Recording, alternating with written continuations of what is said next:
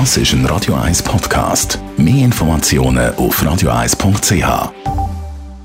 Die grünen Minuten mit dem Jürg Christ von der Umweltarena Spreitenbach wird Ihnen präsentiert von Energie 360 Grad. Machen Sie es wie immer, aber umweltfreundlicher. Mit intelligenten Energielösungen von Energie 360 Grad. Dieselfahrzeuge geraten wegen der hohen Abgaswert immer mehr unter Beschuss. Dagegen steigt die Absatzzahlen von Elektroautos. Jürg Christ, sind denn Elektroautos wirklich so viel sauberer als Diesel oder Benziner? Dieselfahrzeuge haben tatsächlich keinen einfachen Stand. Das Fahrverbot für ältere Dieselfahrzeuge in gewissen Städten in Deutschland rückt äh, näher, weil die Grenzwerte für die Stickoxid massiv überschritten werden und auch die Nachrüstung von diesen Fahrzeugen ähm, kann Erfolg garantieren.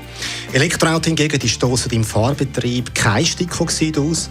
Auch ihr CO2-Ausstoß im Fahrbetrieb ist null. Und das Gleiche gilt auch für andere Schadstoffe wie Rußpartikel. Für einen fairen Umweltvergleich zwischen Diesel- und Elektroauto muss man aber den ganzen Produktkreislauf anschauen. Also auch die Fahrzeugherstellung, dann der Fahrzeugbetrieb inklusive dem Treibstoff oder dem Strom, den man braucht zum Fahren und dann auch die Entsorgung. Mit anderen Worten von der Wiege bis zur Bahre. Das heißt, bei der Betrachtung schwindet dann die Vorurteile vom Elektroauto gegenüber dem Diesel? Sie können, müssen aber nicht. Um das zu verstehen, machen wir einen kurzen Abstecher in die Technik. Ein Elektroauto besteht aus bedeutend weniger Bauteilen als ein Auto mit Benzin- und Dieselmotor.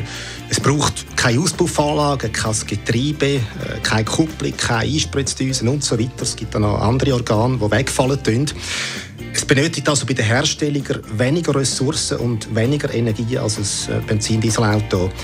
Das Elektroauto hat aber zusätzlich eine grosse Batterie und die Herstellung dieser Batterie äh, kann die Umwelt belasten.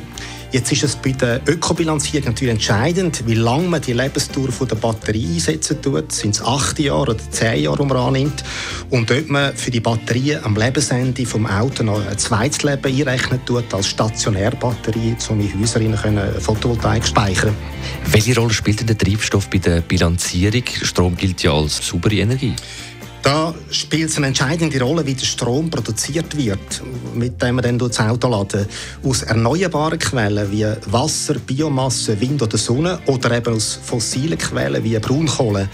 Ein Elektroauto, das mit Strom aus einem Kohlekraftwerk betrieben wird, das stößt etwa ähnlich viel CO2 aus wie ein modernes Dieselauto. Das sind etwa 125 Gramm pro Kilometer. Wenn man aber den, Schweizer Strommix nimmt, der einen sehr hohen Anteil aus Wasserkraftwerken hat, dann sind es ungefähr 10 Gramm pro Kilometer.